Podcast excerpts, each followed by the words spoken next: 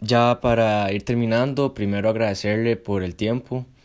por compartir esas experiencias, esas palabras y ese conocimiento, porque sabemos que es una persona que ya lleva muchísimos de años en esto, es una persona que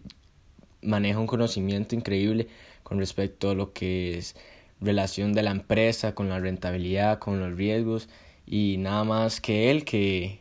que es básicamente la cabeza de esta sociedad que ha sabido manejar esto, ha podido ver la relación, ha podido ver los riesgos, las,